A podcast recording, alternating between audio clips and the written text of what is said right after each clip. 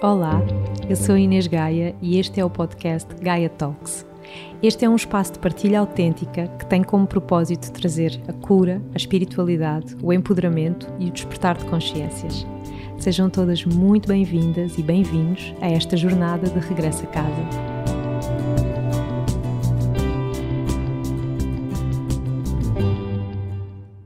Olá, sejam muito bem-vindas e bem-vindos a mais um episódio do Gaia Talks. Hoje trago-vos alguém que é muito especial para mim. Ela é instrutora de yoga, vegana convicta e mãe solo. Para mim é uma irmã de caminho, uma mulher coragem e que hoje é musa inspiradora para muitas mulheres nas redes sociais. Hoje tenho comigo a Maria Coto, a mãe guru. Olá, meu amor. Olá, Inês. Muito obrigada por essa introdução tão bonita. E tenho aqui a Noá também, claro. A Noá, que é filha da Maria, e elas são uma equipa maravilhosa. então, minha querida, como é que tu estás? Tenho muito, muito, muito, muito prazer em ter-te aqui.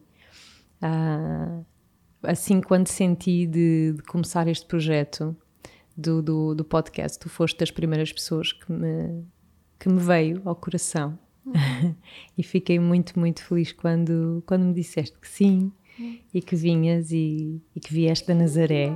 Era a única resposta possível. foi uma honra e é uma honra realmente estar aqui. Porque és uma inspiração também para mim, diz meu amor. Não, isto é papel, vamos deixar cá fora, aqui ficam só as florzinhas. Meu amor, então, para as pessoas que que ainda não te conhecem, eu duvido que haja pessoas que estejam a ouvir este podcast que ainda não te conhecem. Tu és uma grande inspiração, tens o, o, a tua página, a tua conta de Instagram é um, um, uma conta de, de, luz, de amor, de inspiração. Um, mas eu gostava que tu introduzisse um bocadinho como é que surgiu uh, esse, esse projeto tão inspirador? Como é que surgiu a Mãe Guru? Uh, é engraçado, Inês, porque ainda no outro dia, na semana passada, pediram para escrever uma biografia. Um, e foi, foi, foi engraçado não é? voltar atrás no tempo e de pensar como é que surgiu a Mãe Guru e como é que está a Mãe Guru agora. A verdade é que a Mãe Guru surgiu quando a Noah tinha assim meio aninho e estava a haver cada vez mais interesse das pessoas em saber o que é que uma criança vai comer, não é? O que é que vocês veganas comem? Como é que uma criança vai poder crescer, não é? Nesse regime alimentar aparentemente tão restrito. Então, hum, eu também vi, já a necessidade de partilhar os meus ideais e aquilo que eu vinha a trabalhar e a viver em relação à educação da Noah, que estava a ser tão diferente daquela que eu tinha recebido. Uh, depois também queria aliar isso ao yoga Uh, e a verdade é que na altura já andava com ela de um lado para o outro, sempre no, no canguru, não é? no pano, e muitos amigos já me apelidavam de, de mãe canguru. e eu até então tinha uma página que era a Maria Terapeuta, que ia partilhando algumas coisas das terapias que ia desenvolvendo. Um, e pensava, não, mas eu tenho que arranjar algum nome realmente que eu consiga uh, trabalhar todas estas áreas, sabes? E que de alguma forma me identifique a mim e a minha filha e realmente este nosso percurso que estamos agora ainda a começar. Um, e de manhã surgiu assim, acordei e pensei, mãe guru, sabes, aquilo fez, sabes quando sentes é um clique, tipo, é mesmo por aí, nem houve qualquer, um, não sei, qualquer pensamento de, ai, se fosse aquilo ou se fosse este, não, foi mesmo, é mãe guru, e começou assim de uma forma muito natural, fui criando o blog uh, para partilhar as aulas de yoga, as receitas, um, alterei a minha página de Instagram, que antes era super pessoal, não era Maria, uh, e comecei a fazer essas partilhas e pronto, foi uma coisa que foi, foi crescendo assim uhum. até hoje. Olha, tu foste mãe muito cedo, com que idade é que tu foste mãe? Com 22. Foi planeado? Foi, e é muito engraçado ainda perguntares isso, porque eu era aquela menininha que desde lá no grupo de escola, não é? Das, das, das raparigas, das miúdas, eu sempre fui a única que me lembro um, que sempre dizia que não queria ser mãe. Eu dizia sempre, aliás, eu até te contei, não é? Há uns meses que eu tive esse, esse flash, eu ponderava fazer uma operação para não engravidar. Tal era o meu distanciamento com o mundo de maternidade e para ser sincera, eu, eu nunca sequer tinha pegado num bebê uh, na vida. Não foi a primeira bebê que eu peguei ao colo. E um, eu via um bebê e um cachorrinho, eu sentia muito mais empatia pelo cachorrinho, sabes? Nunca fui aquela pessoa de sentir uma ligação por bebês, nunca aconteceu. e de repente eu senti que hum, apaixonei-me, não é? No Brasil, essa relação que foi altamente um, violenta, não é? Psicologicamente e fisicamente, e eu achava que eu iria mudá-lo. Uh, aliás, eu achava que eu iria curá-lo a dar-lhe algo que ele sempre quis, porque ele já era bem mais velho e e obviamente fê-la pôr um bichinho de ter uma família. E realmente a Noah foi planeada e, e desceu assim aos céus em dias, quando, quando foi assim um sim, sabes? Quando eu disse assim mesmo o meu sim interno, ok, estás para vir.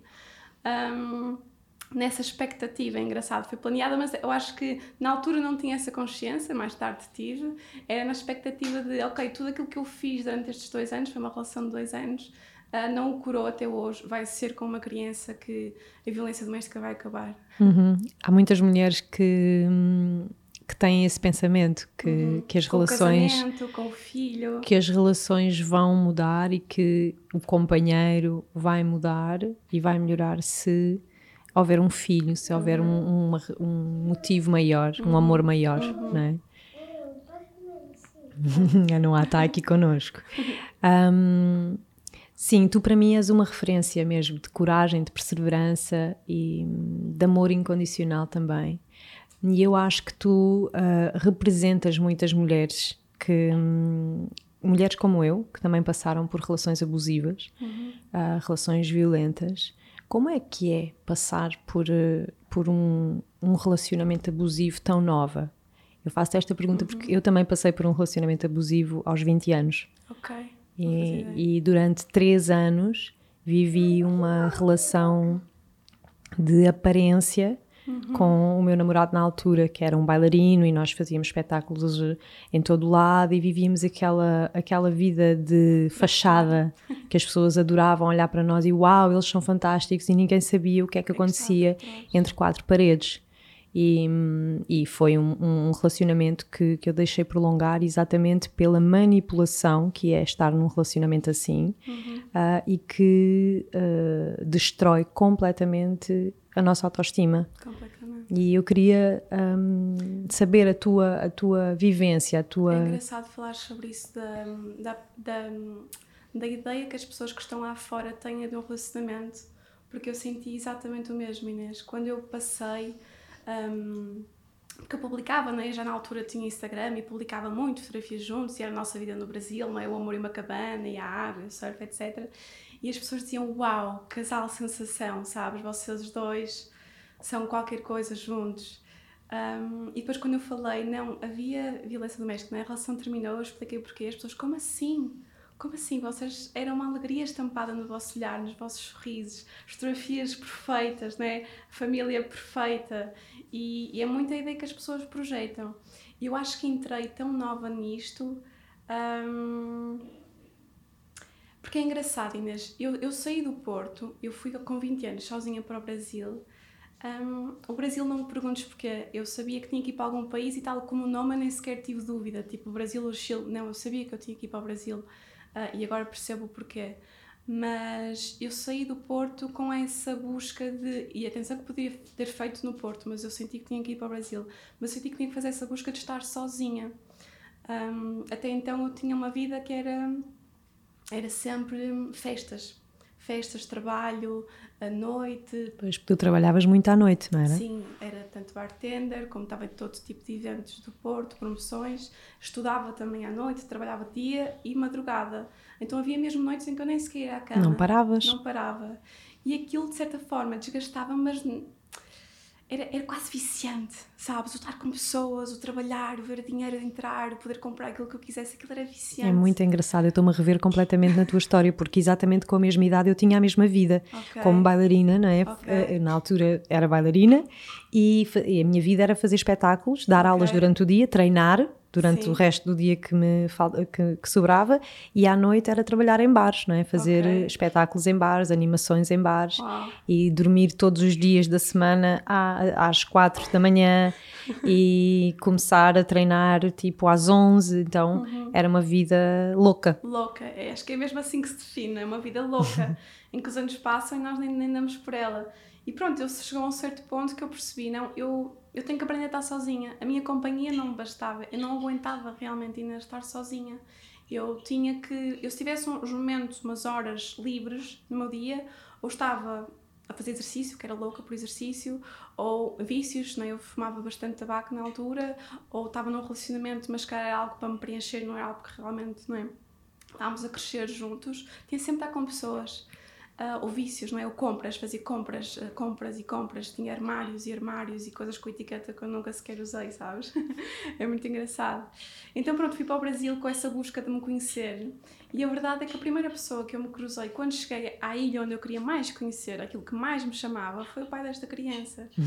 E no segundo dia já morávamos juntos, sabes? Então foi um, um encontrar uma pessoa que já era desequilibrada em vários sentidos e eu estava em busca de mim e descobri eu, porque até então eu achava que a minha autoestima era incrível e que tinham à vontade com toda a gente, mas aquilo era uma farsa. E eu realmente não, não sabia quem eu era e não me dava valor, porque se eu me tivesse dado valor, hum, até podia ter entrado num relacionamento assim, mas chegava a um certo ponto que eu dizia: Meu menino, vais à tua vida, vou à minha.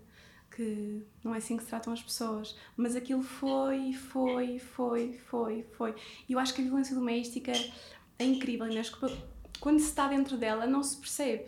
Eu tinha toda a minha família, todos os meus amigos a fazerem de tudo para eu me ver, para me tirarem, não é? De perto dele. Até tinha a família dele a ligar-me: Maria, afasta-te. É quase como uma adição. Pessoa. É uma adição. É, é uma adição. Uhum. É, acho que é, só quem passa por isto consegue perceber. Porque aquilo é uma. Aquilo é um ciclo que tu vais cada vez mais fundo e fundo e fundo. Sabes como é que eu sinto? É como se fossem umas areias movediças. Exatamente. Sabes? Olha, nunca consegui encontrar uma expressão não, tem, mal, amor, assim já está direitinho. Eu sinto que é muito como umas areias movediças, que nós já estamos, às vezes já nos apercebemos que aquilo é, é, um, é uma furada, como dizem os brasileiros, mas não conseguimos sair dali. E, e, e, eu sinto que as relações abusivas acontecem sempre, ou nós atraímos as relações abusivas, uhum. um, quando nós estamos, nós já estamos com uma autoestima muito baixa, sabes? Só que ainda talvez seja um processo inconsciente. Uhum. E então acabamos por atrair aquele padrão que vai espelhar completamente a, a, nossa falta de autoestima.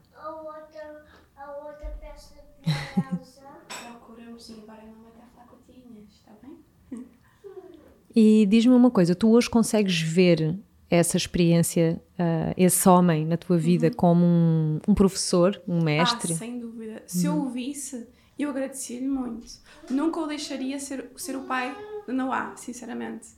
Porque ela podia não estar aqui, não é? Eu fui para o hospital com 39 semanas, nós estamos a falar de insultos apenas, estamos a falar realmente de, agressão, física. física. que podia ter sido mortal. Que aconteceu esse episódio na tua gravidez, durante a tua gravidez? Foi ocorrendo durante o, uhum. tempo, mas na gravidez, que era um processo que eu achei que nunca aconteceria, cá em Portugal aconteceu com 39 semanas e ela nasceu com 40. Uh, não, sim, não temos agora de pôr. Um, então realmente agradecia porque sem dúvida sem, a, sem esse processo não mas agora não vamos tirar.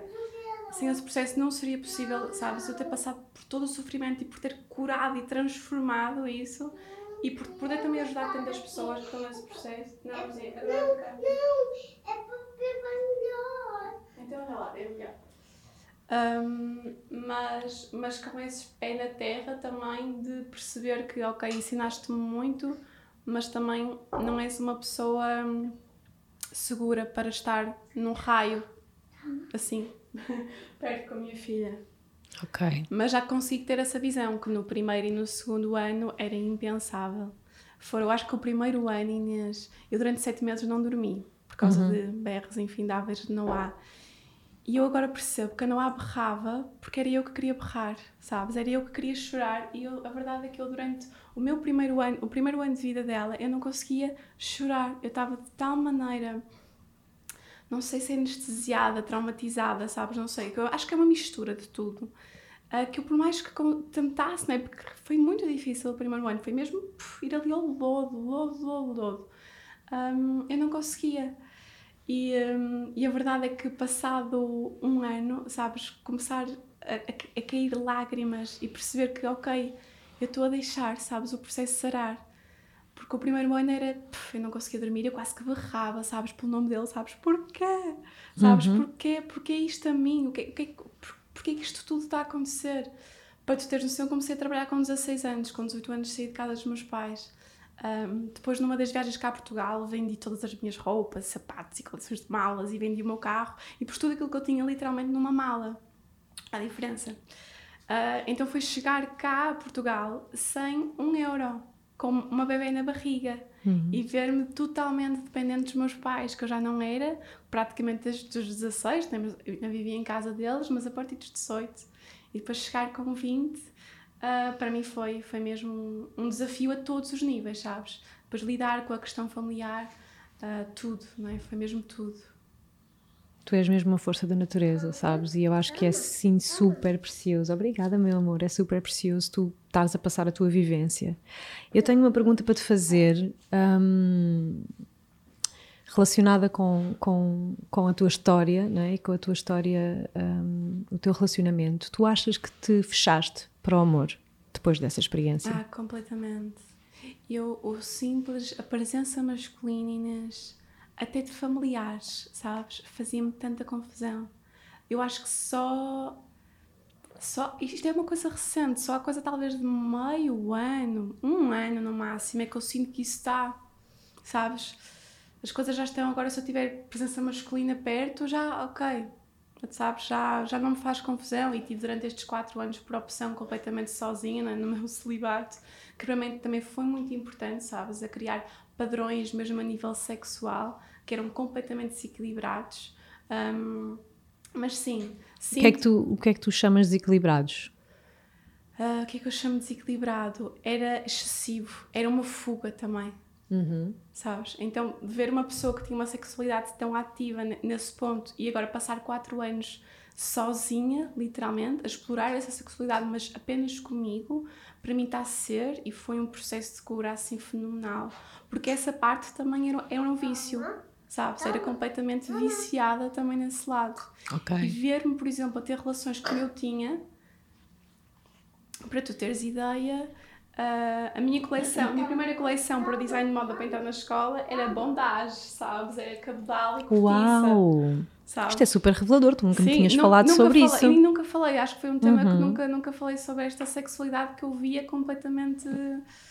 Não sei se era, não sei se era descompensada. Se não, calhar não. também podias, poderia ser um vício, não é? Uma adição. Sim, era um vício, era uhum. mesmo uma adição. Uma fuga. Era uma fuga, exatamente. Uhum. Um, claro que. Eu, eu, por exemplo, eu acho que quando voltar a iniciar a minha vida sexual vai ser um quase um como se estivesse a perder a virgindade porque uhum. vai ser um redescobrir já todas as mães dizem que passam por esse processo não é a partir do momento uhum. que se é mãe está-se a redescobrir a sexualidade mas eu sinto que vai ser muito isso, porque eu não me vejo de todo a ter o tipo de relações que tinha antigamente. E, é eu só tenho esse registro. É incrível, irmã, estares a trazer esse tema, porque um, eu acho que nós associamos sempre muito o tema da sexualidade e da adição da sexualidade muito aos homens e nunca às mulheres, não é? Uhum, mas sim. a verdade é que as mulheres também podem viver a sexualidade dessa forma, sim, de uma sim. forma superficial, porque nós, normalmente, a, a, a maioria das pessoas acha que nós mulheres mulheres é sempre muito mais a ligação emocional uhum. ao sexo e uhum. tudo o que envolve a sexualidade e que os homens é que são mais uh, superficiais uhum. e, e, mais físicos, uhum. mas não a verdade é... é... que não é assim. Não é? Atenção, eu estou a falar nisto, pode até dar uma ideia que não tinha mal nenhum. Uhum. Eu tive três namorados um, e lá está, com o meu primeiro namorado, foi uma relação de dois anos, nós exploramos muito esse lado uh, desse tipo de fantasias. Uhum. Então isso, isso ficou viciante para mim. Até que os outros dois namorados, eles não sabiam muito como lidar. Era como aquela coisa que se fala: como é que é a princesa na, na mesa e a puta na cama, não é? Sabes? Sim, sim, sim. Uh, não sei se pode dizer as neiras aqui. Claro, podes dizer tudo. Tira a coisa aqui. Mas, mas pronto, foi trabalhar isso. Já vamos passear, mas sim, queres tirar o cavaquinho? E para mim está a ser realmente um processo de cura, sabes? Estar estes, conseguir estar estes 4 anos sozinha uhum. e estar bem, sabes? Não, não sinto falta. Antes que tinha uma libido, não é? Que era, era, completamente descompensada. Também houve todo o processo, já vamos dizer, houve todo o processo da amamentação, que também dizem que faz parte e que tira a libido. Mas mesmo assim, agora que já estou no processo de desmama, eu já vejo o sexo de uma forma, e tenho aprendido também muito através do Tantra, sabes? Tenho trabalhado isso comigo. É, é, é algo sagrado e eu não o via como tal, não é? De todo, de uhum. todo. Sentes que já estás a preparar-te de novo para o amor? Sim, sem dúvida. Sinto que, que se aparecesse alguém, sabes, na mesma frequência, obviamente, não a, não a 100% que nunca será, que eu já estaria muito mais aberta. Não digo curada, ainda não, ainda há coisas que se calhar eventualmente só curarei com outra pessoa, sabes, a abrir-me dessa forma, uhum. mas que eu sozinha já consegui fazer um trabalho muito importante nesse sentido. Lindo, obrigada por teres trazido esse tema mesmo. Uh, este tema da sexualidade interessa-me muito uhum. e da sexualidade feminina, e, e, eu acho que é muito importante uh, abrir, despertar e abrir mentalidades para a mulher sexual. Uhum. Uh, como é que os teus, os teus namorados reagiam um, a essa tua postura? Uhum. É muito engraçado, Inês, porque esses dois namorados, não é, incluindo o pai do Noah, uh, apresentavam-se na sociedade como alguém muito. como pessoas muito livres. Muito. Uhum. Então, este, o segundo, muito espiritualmente muito avançadas e tudo mais. Muito mais até do que o primeiro, que poderia ter um ar mais conservador. Uhum. Uh, mas a verdade é que aqueles dois últimos, eles não conseguiam uh, conceber como é que a namorada se comportava dessa forma tão maluca, um, porque não poderia ser se era namorada, se era para casar, tinha que se comportar de uma forma mais submissa, uhum. sabes? A outra que eles encontrassem na noite, aí já podiam fazer todas as maluqueiras com ela. Mas como assim? A namorada não poderia se comportar de uma forma muito mais ativa, uhum. não é? Na sexualidade. É um bocadinho aquela coisa de a santa, a, uhum. a, a, a é namorada, a mulher que é para casar, é a uhum. santa. Exatamente. E depois há as putas, né? que são as mulheres mais... livres, sexuais e que fazem sim, o que lhes apetece. Sim, sim. Agora... E que dizem como é que gostam, não é? Não estão à uhum. espera de. Então é muito engraçado ver essas duas pessoas que se apresentavam na sociedade como alguém muito livre, sabes, e espiritualmente muito mais avançado, mas tinham esse patriarcado completamente enraizado. Enquanto que aquela pessoa de há 10 anos atrás que poderia ser muito mais aparentemente conservador, uh, explorava todos os lados e era apologista, e é ainda hoje em dia, somos amigos, que a mulher se explore, que diga como gosta, que passem horas, que não seja apenas não, prazer masculino e que busca uh, esse, não é, esse, esse prazer em conjunto. Uhum. Não é? Uhum. Muito bom e muito importante. Acho uhum. que vais uhum. cá voltar noutro episódio só para falarmos só para de sexualidade. acho que sim, acho que sim. acho que sim. Olha, e hum, eu sinto que tu estás num momento agora da tua vida realmente de renascimento. Sinto que tu estás. Uh, aliás, nós estivemos juntas há uns meses atrás, uhum. depois uhum. um, de te teres mudado para Nazaré, uhum. depois de te terem roubado tudo, não é? de, da vida de ter uh, tirado tudo para uhum. te dar tudo, uhum, sim. não é? que é sempre assim. Um, essa foi uma experiência muito forte marcante, e muito marcante. Dúvida, uhum. Eu acho que pela primeira vez, porque aconteceram sempre muitos episódios muito, muito marcantes ao longo destes três anos com a Noah, mas eu acho que sempre, sabes, sempre segurei firme e forte, até o chorar era difícil. Naquele momento foi, meu Deus, eu fiquei, eu sou a única pessoa que toma conta de uma criança, não é? tenho que lhe dar pelo menos comida e teto e roupa. Eu de repente fiquei sem nada, sabes? Foi mesmo tirar o chão, tirar os pilares de uma casa e ficar completamente vulnerável, sabes? Essa Portanto, assaltaram a tua casa, não é? Sim, roubaram Vocês não estavam em casa e roubaram tudo. Sim, uhum. e estamos a falar, não é? Foram três anos, como tu sabes, sempre a viajar de um lado para o outro, não é? Índia, todo lado, e de repente escolho o sítio mais pacato do mundo, onde finalmente decidi assentar e criar raízes. E passado um pouco menos de um mês, uh, tudo aquilo que eu estava comprar aos bocadinhos, não é? Sabes? Coisas que eu tenho a investir até para o meu trabalho, de repente tinha sido tudo, tudo tirado. E aí foi, foi mesmo uma grande vulnerabilidade. Para mim, acho que o que me custou mais foi a minha filha ver-me dessa forma. Ela nunca me tinha visto assim. Para ela, não digo que foi traumático, mas durante muitas semanas ela ainda ficava: Mãe, não chores, mãe, não chores. Mãe, roubaram-nos os meninos, sabes? Mãe, eles vão-nos roubar isto. Ela acordava com isso. E isso aí mexia em mim de Deve uma ser forma... super duro. Uhum. Sim, porque foi, foi, foi muito. Imagina, eu cheguei a casa, tinha deixado na cadeirinha no carro, só ia buscar um taparoé para ir jantar com uma tia que estava lá de férias, olha a coincidência. E chegou à porta, estava sozinha, não é? E vi aquilo. E eu, a minha casa era no meio do nada. Por mais, se tivessem lá assaltantes, eu não sei o que poderia ter sido de mim e da minha filha, sabes? Eu berrava descomunalmente, já estava a ficar de noite, eu não tinha ninguém que me acudisse a minha, a minha filha. Foi pela primeira vez sentir-me completamente vulnerável à maldade deste mundo. Depois chegar ao carro em prantos, não é? E minha filha sem saber o que estava a acontecer e ver-me aos berros, literalmente. Eu acho que foram berros, Inês, mesmo como eu nunca barrei na vida, sabes? Mesmo de raiva, sabes? De, de medo também, por estar ali mesmo animal, sabes? A querer segurar a minha filha. Eu estava a tentar tirá-la do. Ai, agora estou-me a lembrar. Da cadeirinha e estar a tremer e estar mesmo tipo animal, sabes? A tentar proteger a cria ali, ali mesmo desprotegida. E isso foi algo que realmente me marcou e ela também, inevitavelmente. E nos marcou a todos. Eu lembro-me que nessa noite eu chorei, babi ranho, e chorei contigo ao telefone, estava super aflita. E depois fui meditar um bocadinho e aquilo que eu senti.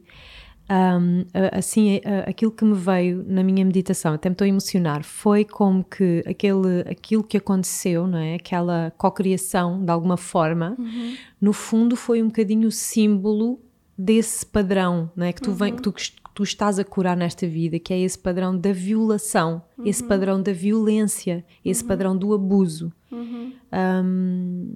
Foi o que eu senti, sabes, na altura. Okay. E depois, quando estivemos juntas, agora já na tua nova uhum. casinha, já na tua nova vida, num lugar lindo, uhum. lindo, uh, eu senti uh, que tu estavas a ter um processo de morte e renascimento. Né? E que estavas num processo profundo de cura. Eu, quando cheguei, Inês, foi, eu tive mesmo essa percepção. O meu carro também morreu. Uhum. No dia em que eu estou, porque isso aconteceu uma sexta-feira, no domingo eu, aliás, nessa noite nem dormi mais, dormi na casa de férias da minha tia, era inconcebível voltar a dormir lá. Eu no domingo quis subir e foi quando decidi subir para Nazaré. O meu carro morreu também, ou seja, fiquei na Nazaré na quinta, como sabes, uns 15 ou 20 dias, sem carro, sem sair, sem nada. Então foi ali um retiro, sabes, muito intenso. E ainda por cima estava a chover imenso, frio, tinha passado aquele bom tempo. Então foi estar fechada naquela casinha com a minha filha 15 a 20 dias depois daquele processo.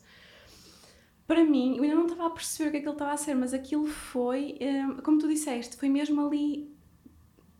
Trouxeram-me tantas coisas, mesmo lá está, a violência em relação ao Leandro veio tão ao de cima, um, mesmo questões da escola, eu sofri bullying na escola, sabes? Tanta tantas coisas desde a adolescência, aquilo veio tão acima uh, e tu sabes, eu parei de dar aulas de yoga, um, não, não, não, era impensável para mim fazer uma massagem, uh, sabes? Eu claro cheguei, que não estavas bem para dar, não é? Bem. Eu cheguei a dar uma aula de yoga porque uma amiga minha pediu-me para, para a substituir e, e aquilo, senti-me tão mal, sabes? E eu não podia estar a passar aquilo às pessoas. E aquilo que eu senti foi, foram três anos a, a guiar tanto, a tomar sempre tão conta de, de pessoas, a minha filha 24 horas e a guiar as pessoas nas aulas, que eu cheguei ao meu limite de ser eu que, sabes, eu preciso de, de estar a ser guiada. Só o simples facto, Inês, de eu estar a ser guiada por um GPS ainda hoje, sabes, estar só a ser guiada pelo GPS, a conduzir, mas até é, é sim um momento de prazer, sabe? Porque não estou no controle, não estou, sabes, na estrutura, não há, faz isto, estamos as duas às compras, temos que fazer esta lista, agora vamos jantar, não sei o quê, sabes? Está sempre a programar a aula de yoga, depois estar a guiar as pessoas no yoga, depois estar a fazer a terapia. Então ali um momento foi assim, de que acabar isto. Então foi um processo, sabes? Também de de não saber se ia ter vontade sequer de voltar a trabalhar com aquilo que eu amava, sabes? Uhum. Aquilo que eu achava que vinha cá também fazer com esse propósito. Uh, mas sim, foi um processo que eu agora sinto-me renascida, renascida. Sim, e sinto que veio. Agora está a nascer a mulher. Está a nascer a mulher que ficou adormecida estes anos todos. É, eu sinto muito isso também. Eu sinto que esses processos, a vida é feita disso. A uhum. vida é feita desses mergulhos profundos em que nós vamos lá às profundezas e depois vimos desse, desse lugar com toda essa bagagem né? uhum. né? e renascemos sempre numa versão mais inteira. Uhum. Eu sinto mais que, ao contrário, porque nós ficamos feitas em pedaços, né? e depois vamos lá abaixo. Começar a tentar colar reorganizar aqueles pedaços e aquilo tem que se reinventar e, essa, uhum. e, e, renasce uma nova versão. Uhum. E eu, eu tu, tu, estás a descobrir essa nova sim, versão agora, sim, não estás? Sim, sim, sim, sem dúvida. Eu senti, para mim foi muito complicado lidar foi com a questão um, da estrutura, sabes, financeira, não é? Eu não tenho ali um, um, pilar que possa suportar os custos e não é, as responsabilidades da minha filha, enquanto eu estou neste processo interno que eu queria muito respeitar. Então para mim foi muito, um, foi, acho que foi o maior desafio nisto tudo, sabes? De querer dar espaço para este trabalho interno, mas também de ter, então, tenho uma casa para pagar, tenho as contas, tenho uma filha, não é? Uh, foi bem desafiante, mas a verdade é que foi possível, não sabes? Foi possível gerir tudo e a verdade é que sinto que estou, não é? A sair desse buraco e estou realmente a encontrar a cola e a colar esses pedacinhos. E quem é essa nova Maria? Uhum. Quem é essa mulher que está, que está a renascer? Olha, ah, quem é esta nova mulher? Eu acho que a cada dia me redescubro e, e desapego de crenças que me foram impostas que eu inconscientemente uh, as agarrei, sabes? Coisas que eram tão minhas, um, sei lá, eu gosto de me arranjar, eu gosto de fazer exercícios e ir ao ginásio. E lá está nessa última. E agora a Noah está na escolinha, não agora é? Na escolinha. Que coincidiu com este renascimento. Com este renascimento, uhum. sabes? E mas mesmo o exercício é engraçado, Inês, porque este antigo relacionamento, não é, que era tão espiritualmente avançado, não é, aquela espiritualidade que é muito engraçada, não é, que, que as pessoas quase lhe faziam uma vénia e davam aulas de yoga, não é, que em casa batia na mulher e desrespeitava ao mais, não é, alto nível. Um, ele colocou em mim uma crença que se eu colocava um batom, eu era puta. Se eu queria fazer exercício no ginásio era para chamar a atenção Isso é dos homens. tão importante o que tu estás a dizer. Se eu colocava uma roupa ou um biquíni ou uma roupa mais justa, eu já não era espiritual, sabes? Se eu, sei lá, gostava de tirar selfies ou o que fosse, eu já não era espiritual. Porque agora ser sempre... espiritual tem todo um dress code e todo um código de etiqueta, não é? Exatamente, sabes? então eu, eu agarrei, sabes, muito disso e durante muito tempo, inconscientemente, eu achei não eu não posso realmente para matar eu não posso ir para o ginásio, eu não posso, eu não posso, eu não posso, eu não posso, sabes?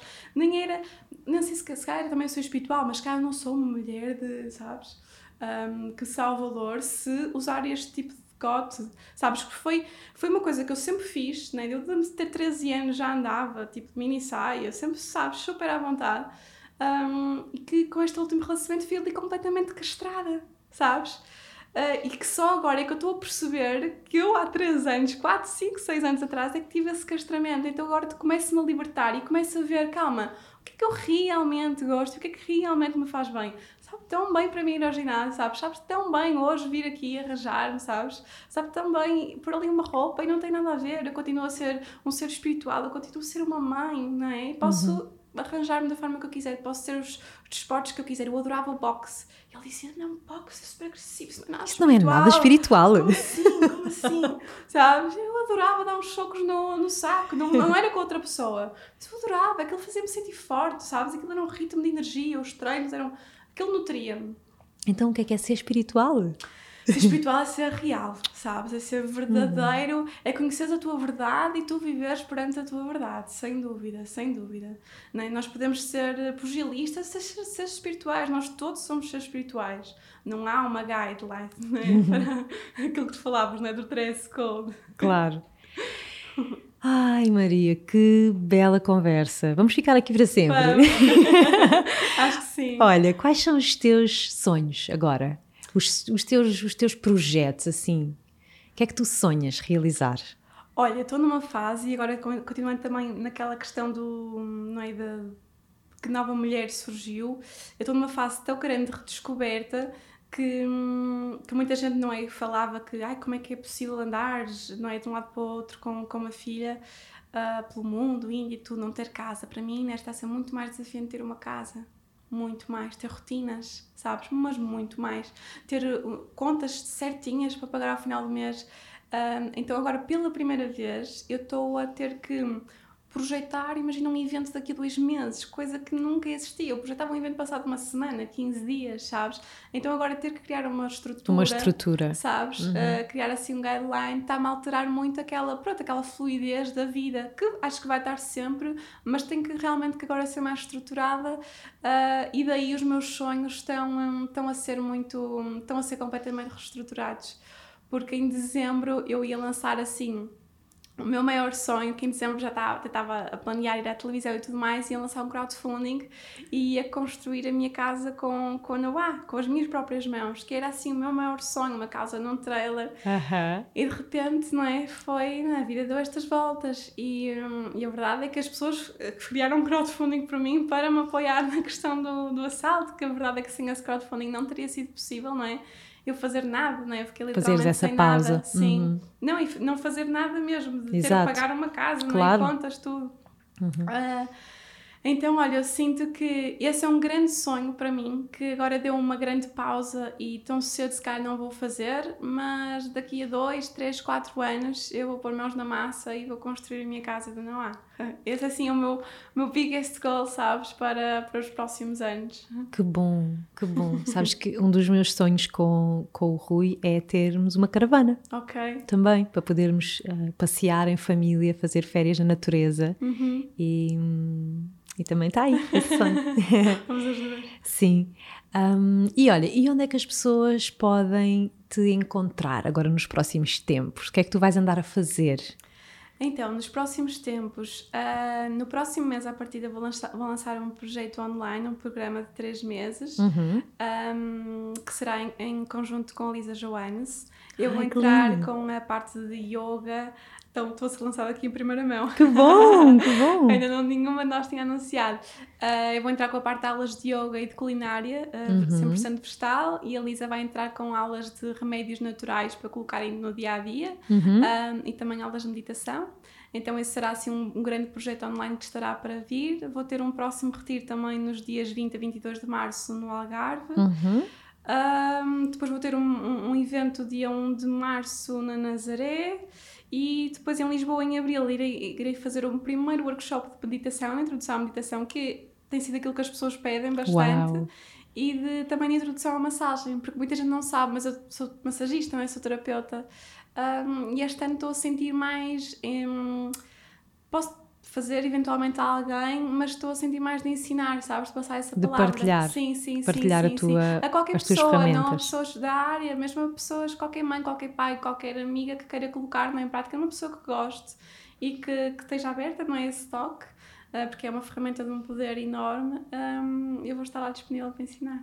Que bonito, Maria, que bonito ver o teu caminho, que bonito ver ahm, como te estás a reinventar e, e- e ver ver-te nascer ainda mais mulher, mais inteira. É mesmo, é assim uma honra, irmã. Gosto mesmo muito, muito de ti. Antes de terminarmos, queria só ahm, desafiar-te a deixares um, um. O que é que tu dirias às mulheres ahm, que neste momento estão a passar por eh, uma situação difícil, talvez numa relação abusiva, talvez ahm, num momento que estão lá no fundo do poço, esses lugares onde tu também já estiveste, o que é que tu lhes dirias?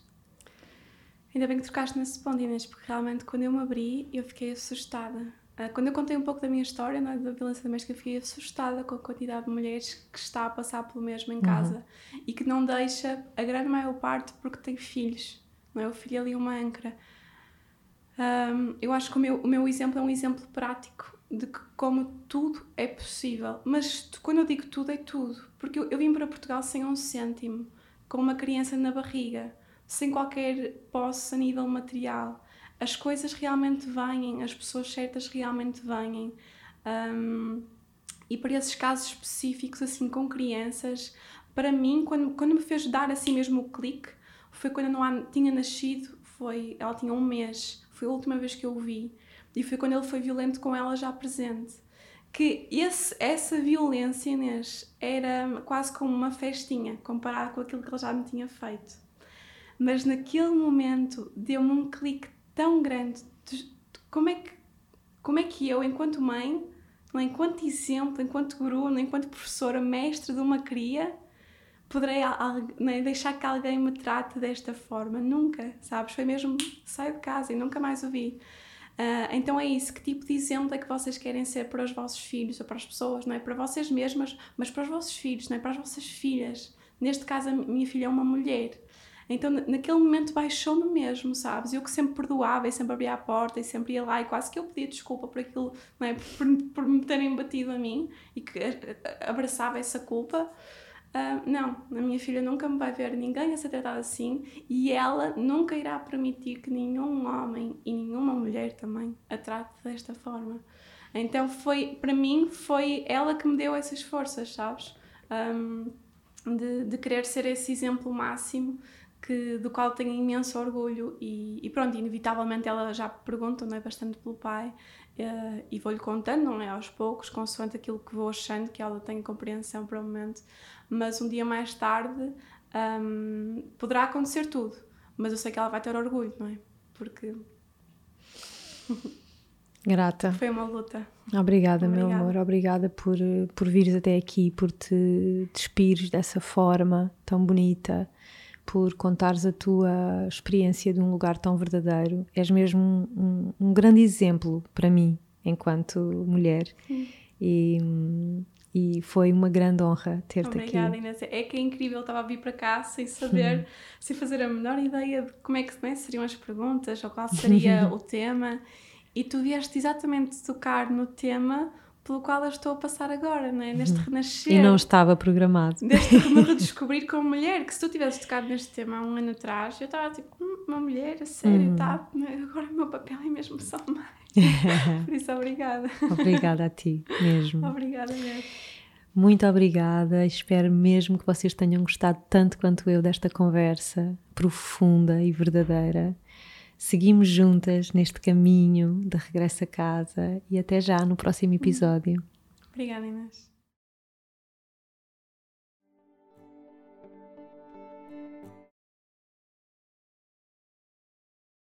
thank